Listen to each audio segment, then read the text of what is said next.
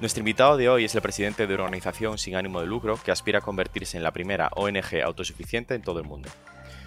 Una empresa cuya misión es únicamente ayudar a los emprendedores de alto impacto apalancándose en el efecto multiplicador y que contribuye al panorama de la innovación en España y en el mundo como pocas otras. De hecho, en solo 10 años han conseguido la nada desdeñable hazaña de apoyar a 40 unicornios. Por ponerlo en perspectiva, la archiconocida Y Combinator tiene 68. Hablamos con Adrián García Arañós, presidente de Endeavor. Quédate a escuchar todo lo que nos cuenta, acuérdate de suscribirte y compartir este podcast. Además, si crees que tu empresa también necesita lanzar nuevos negocios, contacta con nosotros en Corporate Lab y hablaremos de cómo podemos crear nuevas oportunidades para vosotros.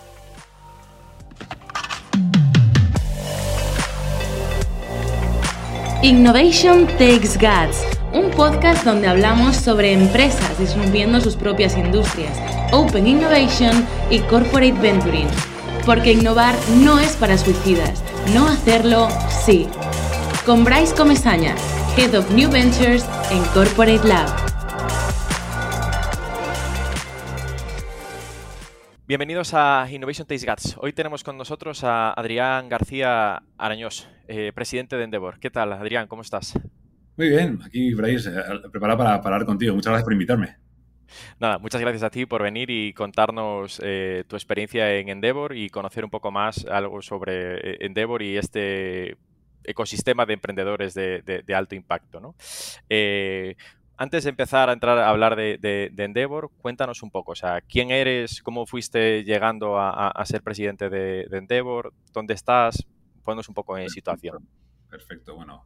Para, muchas veces digo que para la gente joven que está escuchando esto, yo soy un poco un mil leches. Si ves mi, carrera es como que va pegando muchos, muchos saltos. Eh, y luego lo, precioso es que con el, con el tiempo luego puedes contar una historia que es, que es como que perfecta, ¿no? Pero bueno, empecé, empecé estudié ciencias políticas porque realmente me, fascinaba toda la parte de, policy eh, y toda la parte de relaciones internacionales y demás. Eh, pero me desencanté rápidamente antes de terminar la carrera y entonces decidí que no, que iba a dar un giro radical y que iba a meter a trabajar en finanzas, ¿no? Y trabajé en finanzas eh, durante una serie de años y me di cuenta de que no sé por qué se me ha metido entre ceja y ceja lo de finanzas porque realmente no era lo que me gustaba. Esto, adoro a mis ex jefes, pero no sé por qué me tuvieron tanto tiempo haciendo algo que ni yo era bueno ni a mí me gustaba, ¿no? Así que, pero bueno, eh, todos tenemos que pasar por eso, ¿no? Me fui a, comercio exterior, eh, hice el, bueno, eh, a ser las pruebas del ICEX, hice el, máster con el ICEX y acabé en Nueva York trabajando en la, en la, Cámara de Comercio Española durante un año. Y ahí es donde me quedé en Nueva York. Ahí me di cuenta que quería quedarme un poquito más en Nueva York. aproveché buscando trabajo. Lo bueno es que el mercado aquí es bastante más abierto y más ágil. Y encontré un trabajo en la revista The Economist. Y ahí estoy trabajando, pues básicamente unos 5 o 6 años. Eh, me fascinó, llegué a conocer muy bien Latinoamérica, eh, un increíble ambiente, un, network fascinante. Eh, me llamaron de JP Morgan para llevar la parte de relaciones, bueno, la parte de, corporate communication, relaciones con medios. hice eso otros tres años. Estaba encantado haciéndolo, estaba encantado con mi equipo, encantado en el banco. La verdad es que era mi trabajo de ensueño, pero me llamaron de Endeavor. me llamaron para decirme, oye, esto, vamos a abrir una oficina en España eh, y tú, oye, que eres español, podría ser un, buen candidato. Y la verdad es que mi primera reacción era, me estás ni de broma, ¿no? Quiero decir que estoy aquí tranquilo, estoy perfectamente en el banco, me fascina lo que hago. Te digo, eh, tenía jefes de ensueño, la verdad, eh, todo era, era, era idílico, pero realmente cuando volví a casa estoy hablando con mi mujer poder ir a Endeavor, conocí a Endeavor hace años y poder ir a España eh, a montar Endeavor, pues como que me traía, ¿no? El, poder, no sé, poder aprovechar un poco ese network que había construido en esos más de 10 años trabajando fuera, el, poder establecer algo, arrancar algo de cero en, mi país, eh, volver a casa también después de 11 años fuera. Y lo, acepté, tomé, tomé ese reto, lancemos, lanzamos Endeavor en 2014. Eh, asumo que algo debía hacer bien o mal, eh, me dieron una patada para arriba y cinco años después acabé presidiendo la organización y aquí es donde llevo los últimos tres años y poco. Así que total, ocho años y pico en, en Endeavor, de los cuales los últimos tres como presidente y ya otra vez volviéndome a Nueva York genial, la foto clara. Pero, o sea, te, fuiste de, los bancos de España para terminar en The Economist, pero luego JP Morgan, ¿no? Para volver al banco y hacer el, cierre del todo, ¿no? Aunque el, aunque el trabajo no fuese tanto de banquero, entiendo que era más de relaciones institucionales, pero, o sea, que cerrar el ciclo, ¿no?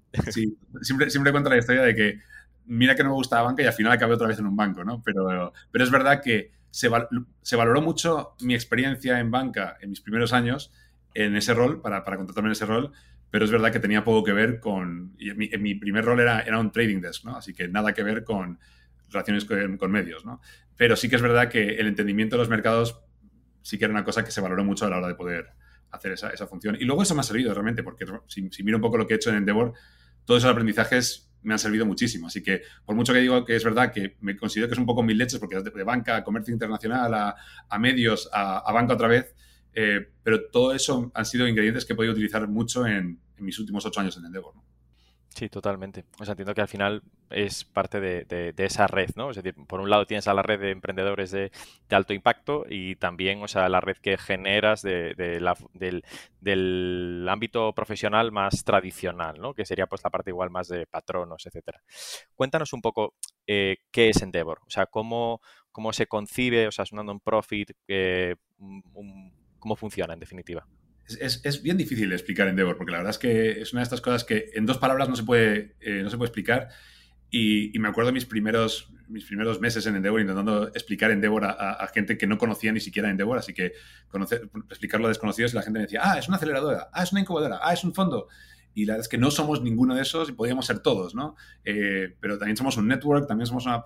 Mira, la esencia al final es que lo que somos es un network, eso es la, la, la clave de todo, ¿no? Y, lo que al final ofrecemos es acceso dentro de, ese network. La forma en la que estamos es, estructurados es una, una non-profit, una, en España una, una fundación. Eh, en, distintas, en distintos países en los que operamos estamos siempre operando en la forma más ágil para poder operar, pero en la esencia siempre somos una, una entidad sin ánimo de lucro.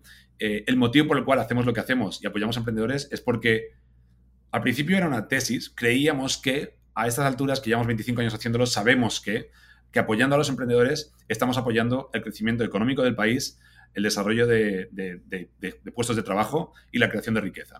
Y todo eso al final es, pues eso, fortalece a los ecosistemas y fortalece, fortalece al país.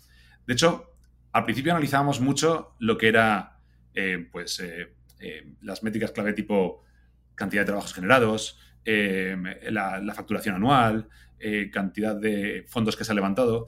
Y ahora nos hemos dado cuenta que eso es un poco un, una, consecuencia de una cosa mucho más importante que, que, es realmente la esencia de lo que es Endeavor, que es lo que llamamos el efecto multiplicador. Y el efecto multiplicador no es más que el análisis de los emprendedores o de un emprendedor y es ver cómo el emprendedor es mucho más que solamente el ente que él crea. Es decir, el emprendedor no solamente crea su empresa, sino que luego, a medida que le está yendo un poco mejor, mentoriza a la siguiente generación. A medida que esa empresa crece, algunos emprendedores, alguna gente que estaba con él decide, oye, yo también tengo una idea, la quiero desarrollar, se convierten en emprendedores. Eh, si le va mejor económicamente, empieza a ser angel investor e invertir también en, en emprendedores y luego se convierten muchas veces en LP, en, en fondos, ¿no? Y ese es el efecto multiplicador, es, es, toda esa parte, es ser una influencia, ser un mentor, ser un financiador, ser... Y esa parte es lo que muchas veces analizamos como la PayPal mafia, ¿no?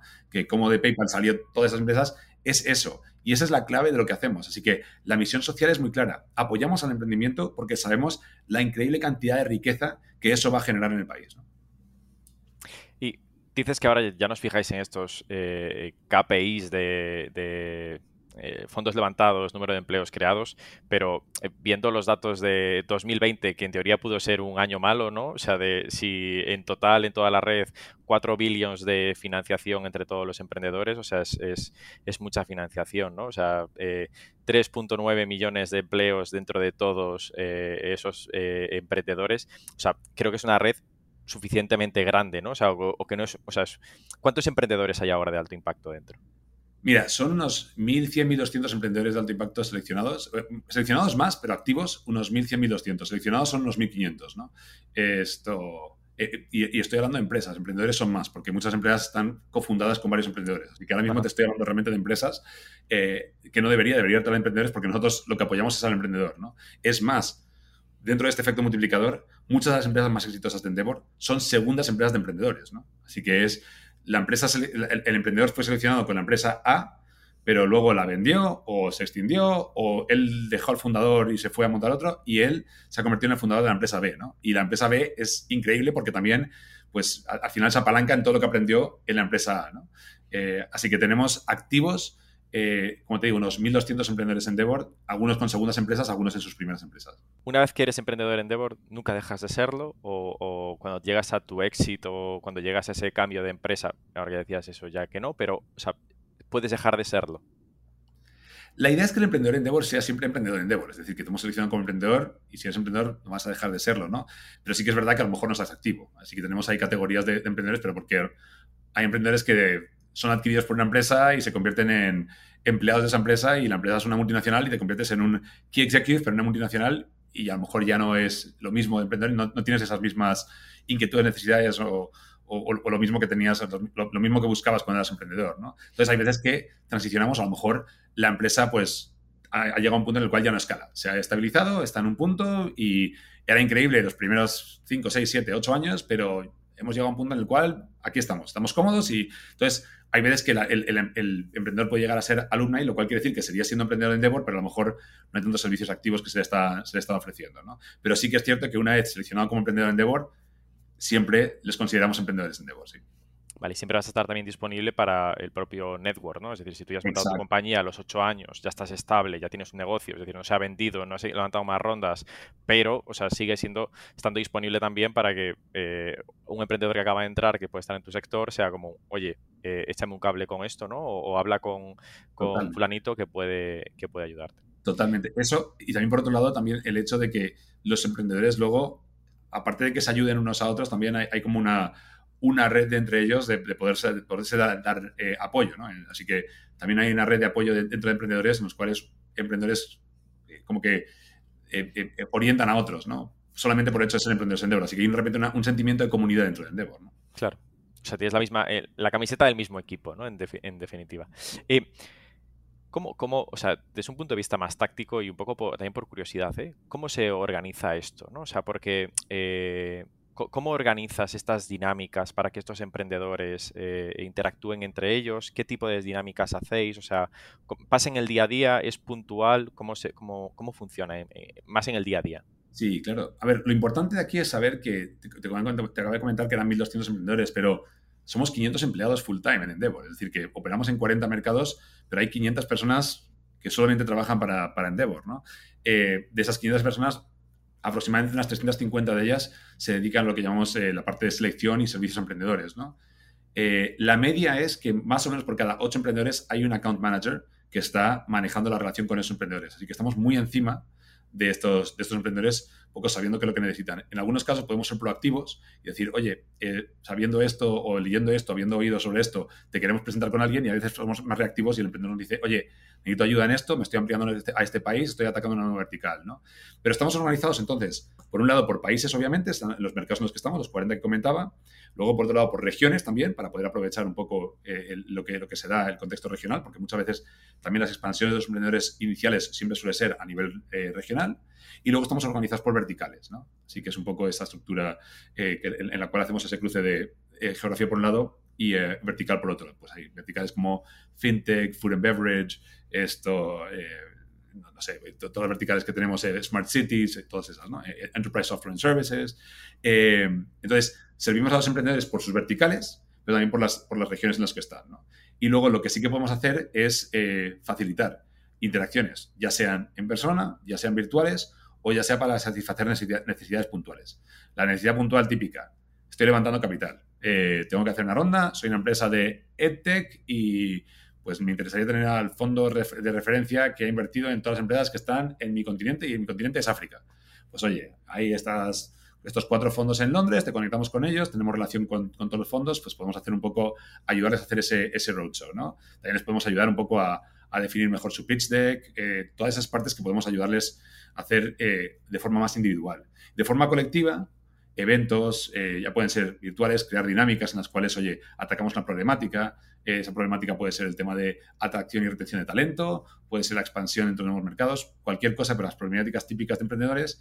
Eh, y luego lo que es eventos, ¿no? Que los eventos realmente están hechos para un poco eh, facilitar que se conozcan emprendedores pero que se conozcan emprendedores fuera de sus regiones y fuera de las verticales. Porque lo bonito de los, eventos es que ahí sí que convergen distintos sectores y distintas regiones. Acabamos de hacer un evento en Dubái hace dos semanas en los cuales teníamos 90 personas, de, los cuales la, esencia de emprendedores, representando 26 países, ¿no? Así que teníamos una media de tres emprendedores de cada país. Estaría hablando de Filipinas, Nigeria, eh, esto, Argentina, Brasil, eh, es que de, todo el mundo realmente, ¿no?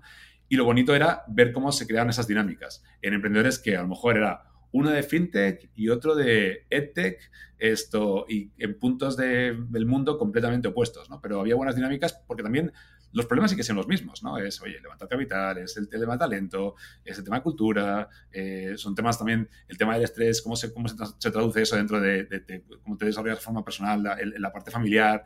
Muchas de, los, de, los, de, las, de las cosas que discuten al final son cosas muy básicas humanas, ¿no? Que, que, mm. que, hablamos todos, ¿no? Pero, pero sí que te das cuenta que comparten esa, esa misma, no sé, ese, ese mismo espíritu, porque al final en puntos completamente distintos del mundo están con los mismos, con los mismos desafíos. ¿no? Y volviendo un, yendo un paso atrás, ¿qué tienes, que, ¿qué tienes que ser o cómo tienes que ser para ser un emprendedor Endeavor? O sea, ¿cómo es también ese proceso de selección? Que creo que es la parte más crítica ¿no? de, vuestro, de vuestro proceso. Es decir, un poco la, la, clave, el, donde aporta el valor todo es ese proceso de selección. ¿no? Lo es, lo, es. Y, y, lo, lo, precioso es que al final son 25 años haciendo esto. Eh, este año es nuestro 25 aniversario y son 25 años haciendo esto y aprendiendo de lo que hacemos. ¿no? Eh, nuestro partner estratégico para todas las partes de sistematizar es, es Bain, la consultoría estratégica, Bain, eh, y ellos nos hacen muchos de los análisis de procesos y esos 25 años nos han hecho una cantidad innumerable de, estudios de procesos, pero hemos podido organizar muy bien, eh, de una forma muy metódica, cómo hacemos todas las partes, incluida la selección. En la selección lo dividimos en cinco apartados. ¿no? La primera es un screening, donde vemos, oye, hay un fit con Endeavor, esta empresa puede ser interesante, ahí es donde, oye, alguien nos refiere a una empresa, vamos a un evento y la conocemos, o el emprendedor ah, manda un email o hace una llamada o busca la conexión con Endeavor, ¿no? Y eso es un poco la primera fase que es de screening. En base a eso tendríamos una primera reunión, que es lo que llamamos un First Opinion Review, y en esa primera reunión preguntamos a los emprendedores algunas de las cosas básicas. Oye, pues saber un poco sus, métricas, sus números, en qué punto están, eh, qué es lo que les mantiene despiertos por las noches, cuáles son los retos que están teniendo, qué es lo que ven como reto inmediato en el corto plazo, pero qué retos ven en el medio y largo plazo, ¿no? Porque eso nos ayuda mucho a perfilar la siguiente frase, que es lo que llamamos el Second Opinion Review, que es la fase de los mentores, ¿no? Eh, en base a esa primera conversación, podemos estructurar una serie de mentores que un poco pues puedan ayudar al emprendedor a pensar en estos, estos, eh, estos retos que tiene, ¿no? Por un lado, le, ayudan a él y por otro lado, a nosotros nos ayuda a validar lo que hemos visto en el emprendedor, porque yo soy un generalista, no sé nada de ningún sector, sé un poquito de todos y no sé nada de ninguno. Es decir, que si me viene una empresa de fintech, lo más seguro es que no pueda darte un buen, un buen assessment sobre la empresa. Ahora bien, tengo mentores en mi red que saben de fintech lo que haga falta, ¿no? Y saben mucho de su vertical. Entonces, le puedo poner en contacto con el emprendedor, al emprendedor le puede resolver muchísimas dudas y luego el mentor puede venir a mí y decir, oye, el emprendedor este, fascinante. Es más, no solamente eso, sino que yo también soy un VC y quiero invertir. O a lo mejor me dice, mira, me ha parecido muy bueno, pero hay ciertas cosas que me hacen ruido como son estas. O no te creas esto porque esto lo hemos visto 20.000 veces y hasta que no prueben A, B y C, esto no tiene ningún sentido, no tiene ningún sentido que sigáis, ¿no? Entonces, nos valida el proceso también, eh, y, pero a ellos al mismo tiempo les, les, da valor, ¿no? Así que el proceso, el proceso genera muchísimo, muchísimo valor. Luego está el panel local, y ahí es donde están involucrados nuestros, nuestros eh, patronos a nivel local. ¿no? En, el caso de España, eh, hablamos antes tú y yo, antes de la entrevista hablamos un poco de los patrones de Endeavor, pero los patrones de Endeavor son pues desde el fundador de Cabify hasta el presidente de BVA, el de Telefónica, Jaime Carvajal, esto, eh, Javier Monzón, José María Fayete, así que Mark Putz, me estoy olvidando de alguno, voy a quedar mal, pero bueno, esto, pido disculpas de los que me he olvidado, Gloria Fuxá, así que tenemos varios, varios pero como veis representan lo más diverso. Quiero decir, dentro del mundo corporativo tenemos finanzas, telcom, esto, hospitality, eh, y, dentro del mundo de emprendimiento tenemos eh, Antonio Goicoechea de eh, Beatriz González de Sealla que representa Venture Capital, Andoni que representa esto, Andoni digo, Juan que representa Cabify o, Alex Romero que representa ciberseguridad. Así que de lo más, de lo más diverso, ¿no? Ellos se juntan en una sala para ver a, a emprendedores, les separamos de hecho en distintas salas, ven a los emprendedores durante una, una serie de horas, los emprendedores se van, les tenemos a todos en la misma sala otra vez y los patronos son los que discuten, oye, lo veo, no lo veo, eh, veo estos, estos riesgos, eh, me encanta este emprendedor eh, y luego ahí muchas veces salen las, sale la magia que sale, quiero decir, muchas veces salen, oye, me gustaría invertir, me gustaría que fueras mi cliente, me gustaría ser yo tu cliente, es como de, todo sale, ¿no? O, o, quiero mentorizarte, ¿no? y luego la última fase es el panel internacional, donde tenemos mentores y patronos de la red internacional que hacen exactamente el mismo proceso que hacemos a nivel local, pero eh, esta capa ya, la, última capa, que es un poco ya la validación final, que es donde se convierte ya en emprendedores Endeavor. Este proceso, por cierto, que, te, he intentado definir de forma muy rápida y aún así me ha parecido que me ha durado una hora la... no, no, o sea, pero o sea, queda, queda claras todas las partes, o sea, y todo el proceso, y creo que es algo crítico en lo que hay que, pararse y, verlo, ¿no? Pero lo fascinante es que ese proceso dura un tiempo. Es decir, solamente coordinar las agendas ya dura un tiempo. Así que yo, yo, yo puedo querer tener la voluntad de hacer el proceso en dos semanas. Y estoy seguro que si pudiéramos cuadrar agendas en dos semanas lo haríamos, pero es imposible cuadrar las agendas de toda esta gente, los emprendedores, los patronos y, los mentores. Entonces, este proceso suele durar por lo menos nueve meses.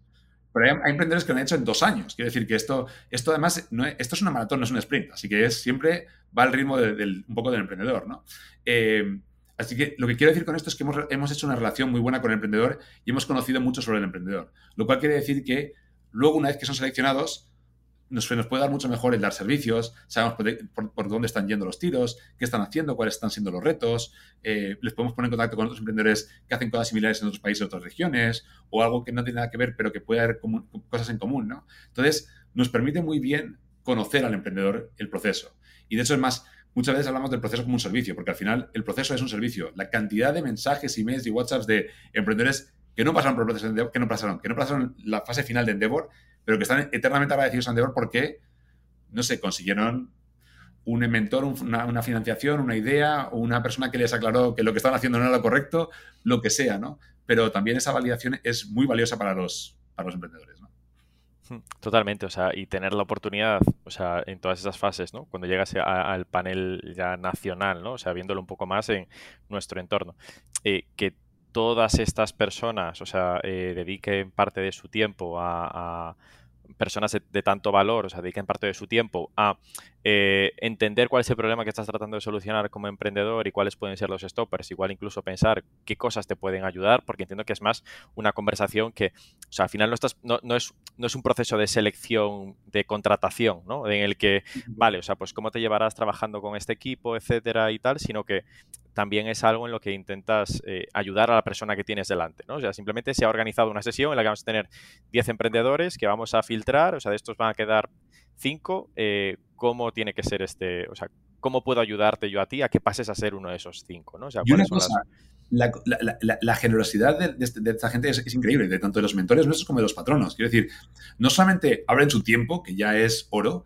sino también hablan su, red de contactos, que muchas veces, pues te voy a conectar con el CEO de no sé quién que conocí. ¿Te imaginas la red de contactos que tiene mucha de esta gente, no? Es fascinante. Y la, generosidad con la que lo hacen, ¿no? Eh, es una, no sé, es realmente muy gratificante verlo, porque son emprendedores que han conocido porque nosotros hemos hecho un prefiltro fascinante, pero un prefiltro no les conocen de nada antes y, y, salen muchas veces de la reunión siendo mejores amigos muchas veces, ¿no? Esto, y, realmente se ve esa, esa, relación y en el, largo, en el largo plazo también se ve podría contar casos y casos, lo que pasa es que me, caería en las anécdotas y al final consumiríamos el tiempo entero del podcast, pero bueno.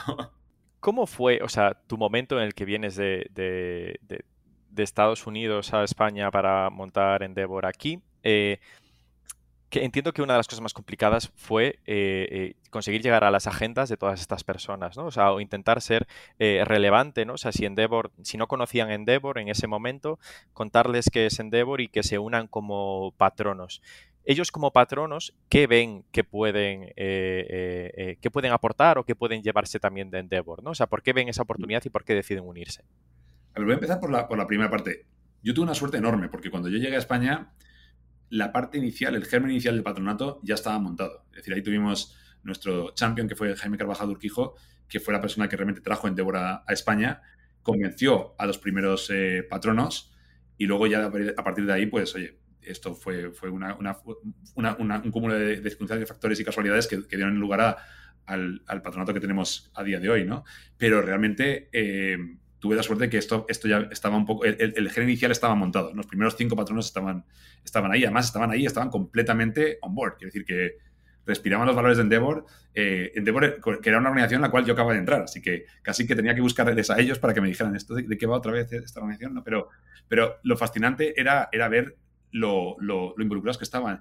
Y estaban involucrados porque sentían que el core de Endeavor es esta, esta misión social, en la cual, lo que definía antes, ¿no? De que no solamente es la parte de que el emprendedor eh, genera, su, empresa, sus trabajos y demás, sino toda la parte este de efecto multiplicador, ¿no? De cómo el emprendedor genera tan, tantísimo eh, efecto adicional siendo mentor, siendo influencia, siendo inversor, estoy influyendo a, empleados suyos que también luego, que luego emprendan, ¿no? Y esa parte es la que realmente motivaba, porque también el patronato vio inmediatamente que esto era una forma de poder generar esta nueva generación de empresarios. ¿no? Eh, y ellos estaban completamente, eh, completamente dirigidos a esto. Quiere decir, sabían que esto era, estábamos, estamos facilitando la generación de la nueva, de la nueva generación de, empresarios del país. Y lo ves, y lo ves a día de hoy. Y ahora ves el, patronato que hay a día de hoy, que es esa mezcla de emprendedores que hace 10 años, no, de empresas que no existían, con empresas que a lo mejor son de tercera o cuarta generación y se sientan en la mesa y se sientan en la mesa como pares y es la dinámica es, increíble y hay una, sinergia y eso que estamos hablando de generaciones distintas, sectores distintos, eh, tecnología y, industria, pero, pero sin embargo está, está ahí, ¿no? Eh, es muy gratificante ver, eh, ver, la, la dinámica del, del, consejo, de los consejos a nivel general. Hablo mucho más de la dinámica del consejo en España porque fue la que más viví durante esos cinco años, pero realmente cualquier otro consejo es exactamente igual de, inspirador. Sí, me imagino que trasladas esto mismo a, de España a Estados Unidos y, me imagino que vuestro patronato también será eh, de envidia, ¿no? Es decir, ostras, la gente que tenemos aquí o en cualquiera de los países, o sea, esos patronos son personas claves para la economía de ese país, ¿no? Sí, la verdad es que al final son referencias.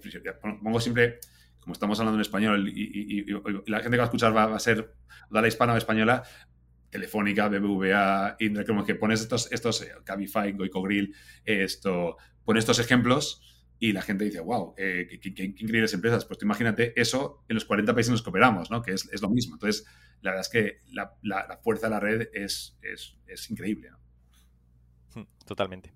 Y esto al final, o sea, estos 40 eh, países, 500 personas, toda esta, o sea, es una non-profit, pero cómo se financia, ¿no? Es decir, Bain como consultora para que os ayude a optimizar los procesos eh, no tiene que ser eh, barato, ¿no? ¿Cómo se financia toda esta non-profit? ¿cómo funciona? Sí, a ver, Bain desde luego que no es barato, pero lo bueno que tiene Bain es que tiene una práctica que dedican horas eh, pro bono al año a non-profits y, caemos dentro de esa, partida. Y la verdad es que la relación es una relación histórica y, fascinante. ¿no? De hecho, estamos a punto de iniciar un proyecto dentro de, dentro de un mes, otro nuevo proyecto con ellos. Em, pero la financiación, el modelo un poco, pues por un lado, en las oficinas locales, a nivel local, eh, hay una serie de patronos que son los que no solamente, eh, como te decía antes, no solamente nos apalancamos en ellos por la red de contactos y por el prestigio que tienen, pero también nos apalancamos en ellos porque ellos financian la operación. Así que hay una contribución anual por parte del patronato para sostener la operación. Eh, luego los emprendedores que son parte de la red, una vez que son parte de la red, también pagan un giveback, es decir, que es como una, oye, soy parte de esta red, quiero que esta red eh, funcione y quiero poder ayudar a la siguiente generación y pago, pero no pago por los servicios que, recibo, sino pago por los servicios que va a recibir la siguiente. ¿no? Entonces, hay una especie de, de, give back pledge en el cual los, emprendedores donan. Obviamente tenemos patrocinadores corporativos muchas veces que, que, vienen, oye, este evento o este estudio o esta, entonces hacemos también cosas con ellos. Y luego algunas donaciones que también nos, entran. ¿no? Eh, eso a nivel de lo que es la estructura local. En los 40 países, cada país sería, cada mercado, así es como operaría. O sea, cada país tiene su, su él, ¿no? En cierta medida. Es decir, el, el, manager de, de, España es el responsable de conseguir patronos. Eh, o sea, entiendo que también hay parte proactiva en esto, ¿no? En, de forma, o sea, o no lo sé si ahora, en el caso de España o cualquier otro país, tenéis vuestro patronato cerrado y estos son los que tenemos y no estamos buscando a gente nueva que sea patrona o estáis constantemente también buscando eh, ampliar este patronato. No estamos, mira, eh, yo me, río cuando hablo con el director general de España ahora, eh, porque los años que yo inicié, y esto lo podemos hablar con, con el expresidente de Endeavor en España, Jaime Carvajal, pero sufrimos para conseguir a los primeros patronos, ¿no? Eso sí, cuando los conseguíamos, estaban alineados, estaban, era, era fascinante, quiero decir, era, era mágico, ¿no? Pero conseguirlos costó. Y ahora de repente estamos en un punto en el cual tenemos cola, quiero decir, no podemos, ¿sabes? Hemos modificado un poco los estatutos para poder, para poder eh, acoger a, alguno más porque era fascinante alguna gente que, que, se quería unir y queríamos que se pudieran unir, pero esto, pero ya hay un punto en el cual hay un límite de patrones que puedes tener como, como oficina, ¿no? Y más o menos ese límite está en torno, a, en torno a los 15. Hay, hay, países que tienen 20, hay países que tienen 15, hay países que tienen 10, ¿no? Pero más o menos está, está ahí. Eh, pero sí, ahora de repente eh, hacen cola, ¿no? Para, para, para, entrar en Endeavor Esto, y a mí me costó, vamos, a mí a Jaime sobre todo, pero nos costó, el inicio nos costó. Eso sí, los que, los que, lo, los que lo entendían, los que lo querían, los que tal, ahí no costaba nada. Esto, el, el patronato que tú ves ahora mismo, no, no, no, eso no, no, tardó, no mucho tiempo. Eso fue una reunión, lo entiendo, I'm on, I'm, I'm on board, ¿no? Esto, pero la cantidad de conversaciones, la cantidad de conversaciones que tuve que, que no llevaron a ninguna parte, uff, esto fue, Entiendo que ahora incluso dirán, oye, yo fui de los primeros en entrar, ¿no? O sea, y tienes que estar a la cola que no hay sitio para, para poder entrar, ¿no? O sea, ahora eh, tiene más valor todavía. Esa, desde luego, desde luego es un, un, badge of honor, sí, sí. y entiendo que también otra de las partes de, de, financiación, o no como tal, o sea, entiendo que, el, carry no es lo, relevante de esto, pero eh, vuestro fondo, ¿no? También. O sea, que esto también eh, eh, es otra parte clave de, vuestro proyecto. Eso, como te decía, entonces, la parte a nivel local, cada, una, cada oficina tiene su PNL, y luego a nivel global, ideamos una serie de mecanismos para tener esa financiación, muchos de ellos eran grants, donaciones y demás, una gala que hacemos todos los años, pero hace como 10 años nos dimos cuenta que, como te decía, llevamos 25 años haciendo esto, ¿no? Llevamos 15 en ese momento, o sea, hace 10 años, y nos dimos cuenta, oye, estamos apoyando a estos emprendedores, estamos eh, viendo sus éxitos y demás, pero luego cuando son adquiridos o cuando hacen un IPO o cualquier, cualquier evento de liquidez, pues nosotros somos felices por ellos, pero volvemos a nuestra oficina y estamos en el mismo sitio en que estamos el día antes. Eh, ¿Qué podríamos hacer que no interfiriese con nuestra mentalidad de somos solo por, y para los emprendedores. Eh, y lo que hicimos al final fue montar el fondo. ¿no? Y este es un fondo que está basado en reglas, en el cual uno tiene que ser emprendedor Endeavor para que consiga la inversión. Dos, tiene que levantar una ronda de más de 5 millones de, dólares. Y tres, tiene que estar liderado por un inversor institucional reconocido. ¿no? Así que puede ser un inversor institucional global reconocido o puede ser un local reconocido. ¿no? Eh, y con esos tres requisitos automáticamente invertiríamos un 10% de la ronda a partir de 5 millones con un cap en un millón y medio. Así que nunca invertiríamos más de un millón y medio. Así que somos un fondo de conversión pasivo, eh, replicamos las condiciones del lead investor, pero somos, siempre estamos del lado del emprendedor. Es decir, no entraríamos en el consejo a no ser que el emprendedor nos lo pidiese. Esto, y de hecho es más, cuando estamos viendo las condiciones con el emprendedor, les, les, asesorar diciendo, oye, pues este, este acuerdo que estás viendo es lo estándar, no te preocupes, esto es en el mercado, o a lo mejor esto no es lo estándar, tendrías que mirar esto, pero siempre estamos del lado del emprendedor en ese sentido, ¿no? Eh, el fondo lo que nos provee es, es un poco ese, elemento de autofinanciación, ¿no? Así que vamos a ser, vamos, aspiramos a convertirnos, y por ahora tiene toda la pinta que lo vamos a conseguir, eh, en la primera non-profit que sea self-sustaining, es decir, la primera eh, ONG autosostenible, porque lo que hacemos es apalancarnos en esta red que tenemos a nivel global para poder hacer inversiones en algunas de estas, empresas. El fondo como tal tiene siete empleados. Es decir, que, cuántos fondos con siete empleados pueden estar haciendo inversiones en 40, en 40 mercados, ¿no? Pero es que aprovechamos la red que tenemos, ¿no? El fondo también ha tomado cada vez más relevancia. Eh, cuando yo entré en Endeavor, estamos dando un fondo de 10, 20 millones, ¿no? Eh, el mes que viene cerraremos nuestro cuarto fondo, nuestro total, que es Endeavor Catalyst 4, eh, pero el total de Assets Under Management van a ser más de 500 millones, ¿no? Así que el fondo ha tomado una repercusión, una relevancia muy fuerte y la verdad es que el modelo de fondo es un tanto distinta, porque normalmente estamos acostumbrados a que este modelo del 80-20, en el cual, oye, se lleva un 20% del carry del fondo eh, y el, 8%, el 80% va para el LP. En nuestro caso es un 50-50. Eh, el 50% va para el LP y el otro 50% va para Endeavor, ¿no? porque al final hay que financiar la non-profit. ¿no? Eh, y de ese 50%, 25% va a la oficina local, 25% va a la, entidad global. ¿no? Pero la, idea de esto es apalancarnos en, uno, las, las, la, la red que tenemos en cada país de selección, y dos, poder tener un elemento de sostenibilidad que, nos, que, no, nos, que no nos tenga, eh, ¿cómo, dices? Implorando begging, ¿no? Implorando por dinero cada año, porque al final lo que nos pasaba era cada, uno, cada día 1 de enero volvíamos a empezar y volvíamos a estar suplicando por dinero a los mismos, pues a los mismos, eh, eh, las mismas fundaciones, a los mismos donantes, a los mismos. Entonces, esto nos permite conseguir inversores que están completamente alineados con la misión, a los cuales les damos un retorno, además un retorno interesante, pero aparte también nos ayuda a ser autosostenibles. ¿no? Hombre, en relación al carry, o sea, es más elevado al, habitual, ¿no? Pero también es la parte esta de, bueno, estoy eh, eh, ayudando ¿no? a esta red de, emprendedores. Y al final, eh, este proceso de filtrado de los emprendedores tiene muchísimo valor a la hora de, desde el punto de vista de un fondo, ¿no? O sea, es decir, todo conseguir todo ese deal flow, que suele ser lo más complicado a día de hoy en un mercado donde eh, hay mucha liquidez, ¿no? O sea, o es relativamente fácil o todo el mundo dice que hay mucho dinero en el mercado, pues tener un buen deal flow y conseguir buenos proyectos es lo complicado, ¿no? Y teniendo estos emprendedores es lo, es lo crítico, ¿no? De hecho, en lo que dices tú, si analizamos datos de, datos de PitchBook eh, y excluimos China, Estados Unidos y la India, nosotros estamos en el top 5 performance de los fondos internacionales. Quiero decir, a nivel internacional estamos en el top 5. Para que te hagas una idea, tenemos unas 210, 215 inversiones, 40 son unicornios. Es decir, que tenemos 40 y, y son 40 unicornios de los cuales en la gran mayoría de ellos entramos en series muy tempranas, ¿no?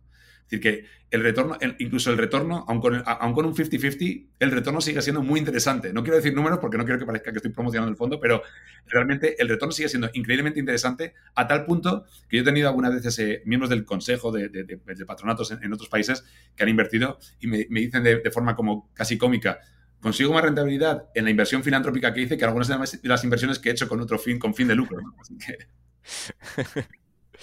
y ¿quién invierte en este fondo? Entiendo que también los patronos, o sea, invierten aquí, lo, hacen a nivel global, a nivel eh, eh, local. ¿Cómo, ¿Cómo, se estructura esto? Eh, realmente lo, abrimos a lo que es amigos de Endeavor, es gente del ecosistema de, Endeavor. en esencia, muchos patronos, pero muchísimos emprendedores. Estarás, te sorprenderías la cantidad de emprendedores. Tenemos más de 100 emprendedores en el último fondo que han, que han invertido. así que realmente nos, amoldamos para hacer tickets más pequeños para poder dejar entrar emprendedores porque nos enorgullece mucho tener un, más de 100 emprendedores que hayan invertido en, el fondo. Es decir, que están invirtiendo en la siguiente generación de emprendedores. Algunas veces, algunos ese dinero incluso irá a invertir en, ellos, ¿no? Pero, pero es curioso el poder ver eh, que los emprendedores están invirtiendo también en esta siguiente generación y también están invirtiendo en la, la autosostenibilidad de Endeavor, ¿no? Eh, pero el pool de inversores, los LPs son de lo más variado, quiero decir, sin decir nombres, pero tendrías muchos muy conocidos corporativos, eh, CEOs y presidentes de organizaciones globales conocidas, esto hasta estrellas de rock, esto actores. Eh, la reunión del PIS es, bien, es bien divertida. con eso te digo todo. La reunión del PIS es de lo más divertido que puede haber. Eh, pero, pero pueden invertir, o sea, el fondo tiene una visión global, o sea, es decir, está en las 40 oficinas, invertís en los 40 países en los que estáis vosotros, ¿no? Eh, eh, y cualquier persona de cualquiera de esos países o de otros incluso también puede eh, invertir cuando sea amigo de Endeavor, ¿no? O sea, cuando esté un poco relacionado con el ecosistema. Cualquier persona del entorno Endeavor está, está invitado. Esto que básicamente dejamos invertir a cualquiera que está, cualquiera que está en nuestro entorno y cualquiera que entiende nuestra misión, porque al final también tienes que entender bien la misión para invertir, porque si no tienes Endeavor y de repente alguien te dice, oye, invierte en un fondo que el 50% del carry se lo lleva a la organización, van a decir, pues muchas gracias, esto casi que paso, ¿no? lo que pasa es que muchas veces no, sé, no leen la letra pequeña, es que el retorno de los últimos fondos ha sido este.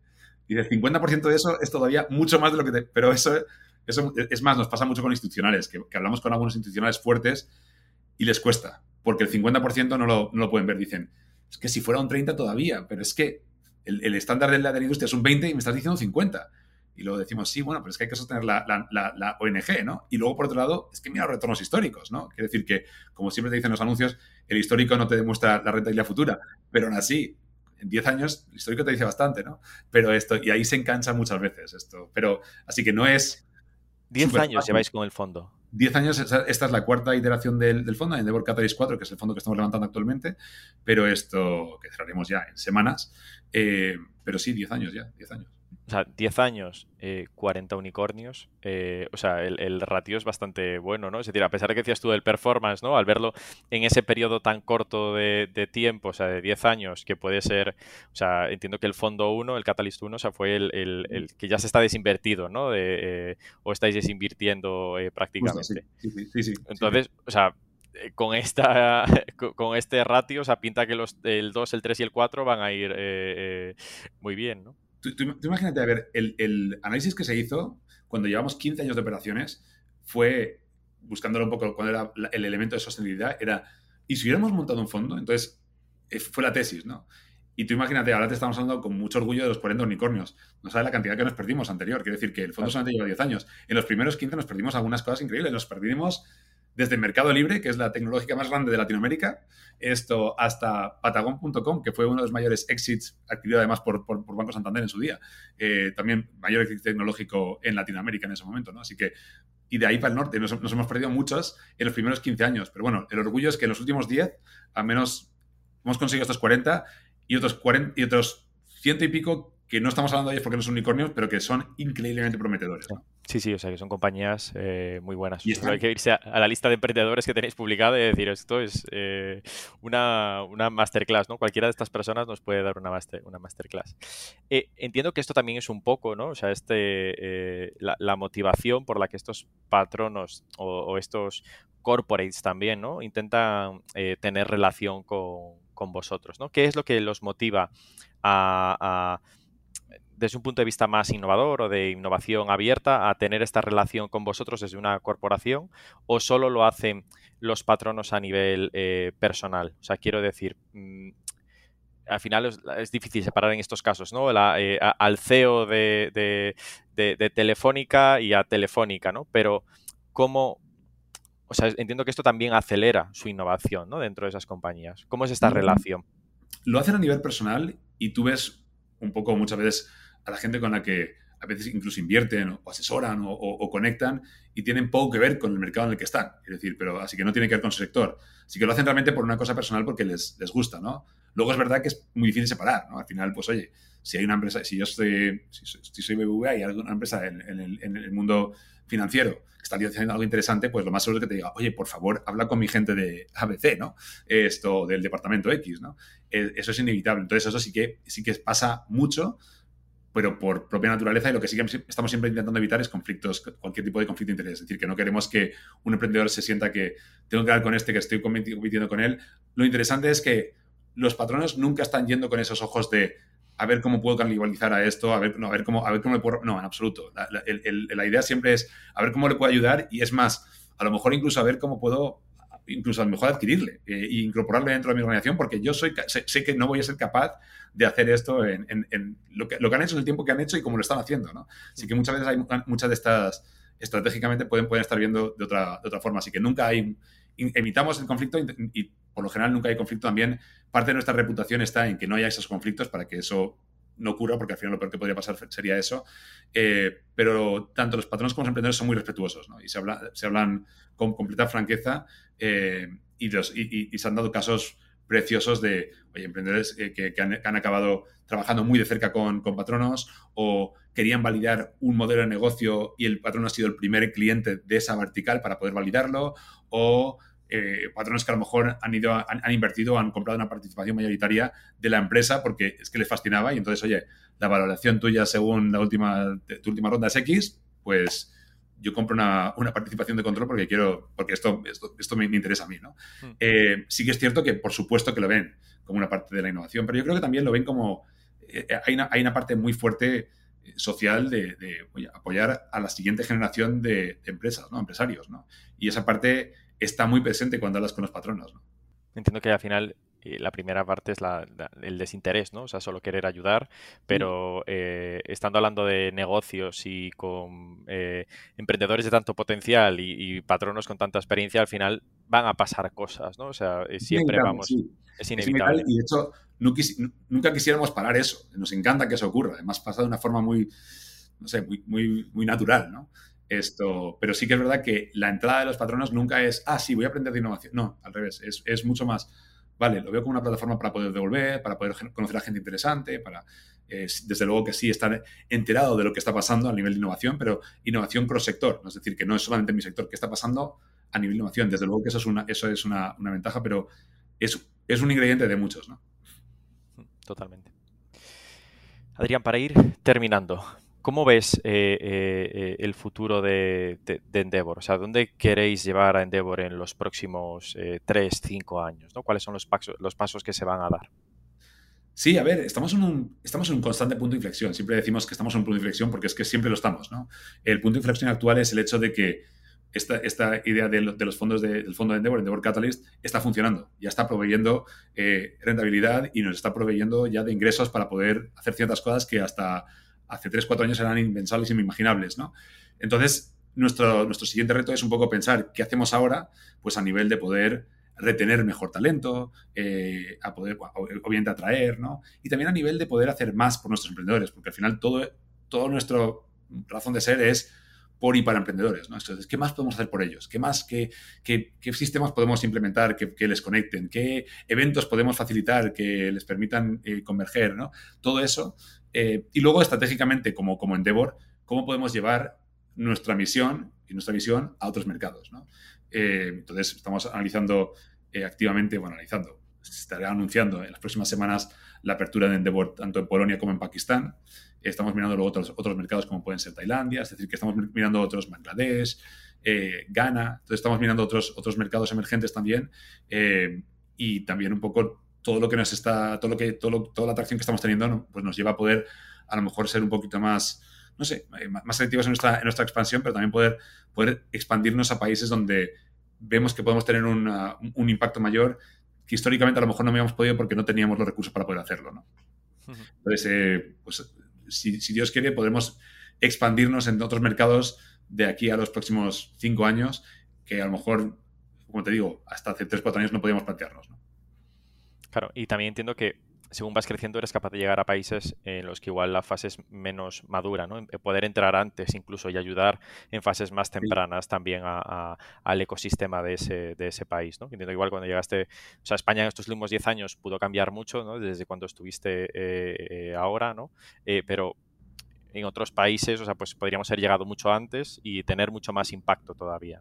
Sí, España es un poco un caso excepcional porque España, Italia, Irlanda, Grecia, eh, incluso algunos de nuestros mercados americanos, eh, la definición de no solamente economías emergentes, sino también lo que llamamos eh, economías en crisis. ¿no? En España mirábamos el tema de el índice de desempleo, el desempleo juvenil, toda esa parte. Entonces, eso es un poco lo que estamos intentando ver cómo se puede paliar. ¿no? Pero sí que son casos excepcionales. Sí que es verdad que el core de Endeavor suele estar operando en mercados, mercados emergentes. Si, ves lo que te estoy diciendo ahora mismo, Pakistán, Tailandia y demás, es un poco ese caso pero sí que es cierto que siempre necesitamos que el mercado tenga algo, es decir, que este, este ya haya, haya, algo, haya un gen de... No, puede ser un mercado en el cual no hay ningún tipo de, actividad emprendedora o, está muy limitada. Tiene que haber algo, tiene que haber un pequeño ecosistema, tiene que haber algunos inversores, tiene que haber algunos emprendedores, tiene que haber, no tiene que ser un caso de éxito, pero sí que un caso que sea interesante que la gente esté hablando, ¿no? Algo para que no podamos entrar, porque si no, no tiene sentido. Si tenemos que estar remando contra corriente, nos ha pasado con algunos mercados y es que es una labor difícil. Y hay mercados en los que estamos presentes, y hemos estado presentes décadas, pero tomado un tiempo en llegar, ¿no? Y que al final también necesitas algo en lo que apalancarte, ¿no? Cuando llegas a ese país para poder decir, oye, o sea, esto, este caso que tenéis aquí de ejemplo, podemos ayudar a replicarlo, o sea, y tenemos todo el conocimiento estos 25 años, toda esta red de patronos en otros países, etcétera, para ayudar a, acelerar y a, multiplicar, ¿no? Este, este efecto. Y, Darían, o sea, ¿cuáles han sido eh, tus aprendizajes estos años? ¿no? O sea, ¿qué le dirías a, tu yo del pasado cuando llegó, por ejemplo, a, lanzar España dentro de, dentro de Endeavor? A ver, eh, va a sonar increíblemente obvio eh, y yo en mi corazón lo sabía, pero creo que a lo mejor no me di tanta cuenta como, como cuando lancé y ahora eh, gestionando el, a nivel global, ¿no? Pero es personas, es talento, es gente. Es decir, es, es rodeate de la mejor gente y si es gente más brillante que tú, mejor todavía. Esto, la suerte que yo tuve en Endeavor no fue el montar Endeavor y tener patrones y más, por supuesto que sí, pero fue tener e-, equipo y un equipo, equipos fascinantes. Es decir, equipos que realmente se dejaban a pie por Endeavor, eh, aportaban muchísimo y muchos de ellos han ido a desarrollar otras carreras, pero tengo mucho que agradecer a toda la gente que pasó por Endeavor y lo mismo, en España estoy hablando, y lo mismo a nivel aquí. Es, es un tema de gente. Entonces, el, hecho de dedicarle tiempo a la gente es una cosa que cuanto más le dediques, mejores, ¿no? Esto, y, yo muchas veces me, meto en la cama y me voy a dormir y digo, es que le he dedicado poco tiempo a esto, es que tenía que hablar con este equipo, tenía que... Pero también es que hay 24 horas en el día y tampoco puedes hacer todo, pero esto... Pero sí, el, tema gente es fundamental. Y luego, dentro del tema gente, eh, cuando montamos algo, hay rapidez, montar rápido, tal, necesitamos gente, tal. Y yo siempre, la filosofía está del, de, que en Estados Unidos lo llaman el el hire slow and fire fast, ¿no? el, contrata despacio y despide rápido, es una filosofía que yo sí que le, recomendaría mucho a la gente. Es decir, tómatelo con calma. No, no es, esto es, no es un sprint, es una, es una maratón, es, es un, invertir tiempo en, buscar a la persona es tiempo bien invertido y con la persona, que la persona tenga un buen encaje y si en vez de tardarte dos semanas te tarda tres meses, da igual. Es decir, habrá cosas que se caigan y que caerán y que no se harán, perfecto. Pero encontrar a la persona adecuada que sea, que, que, luego apueste por Endeavor varios años, eso es mucho mejor que las cuatro, cinco, seis semanas que te quites el estrés esa, en el corto plazo, ¿no? Así que, pero vamos, talento, gente, persona, siempre. Entiendo que Endeavor además va de esto, ¿no? Va de un talento eh, exponencial, multiplicador que de, emprendedores, ¿no? Entonces, aplicado a eso y también eh, eh, aplicado a tus equipos y a tu, y a tu día a día. Lo es, lo es. es. curioso porque al final respiramos todos los mismos retos, ¿no? Este, yo también siempre soy con mismo, intentando atraer y retener al mejor talento y dedicando mucho tiempo a, conocer a gente que pueda estar interesada en, entrar en Endeavor o que en algún momento pueda entrar en Endeavor o o decir estar encima de cierta gente que a lo mejor en algún momento puede ser eh, el momento apropiado para que ellos entren. Así que, pero siempre estar en contacto con la red para, bueno, para por, temas de, talento, ¿no? Y, sobre todo también el talento, el talento interno, ¿no? dedicarle tiempo al talento de dentro. Oye, pues Adrián, muchísimas gracias por tu tiempo y por contarnos eh, eh, la historia de Endeavor y, qué haces tú ahí también, ¿no? Bryce, perfecto. A ti mil gracias. Oye, un placer hablar.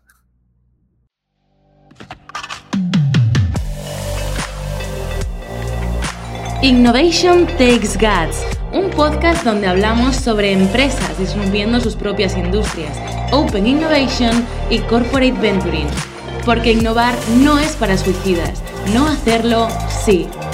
Con Bryce Comesaña, Head of New Ventures en Corporate Lab.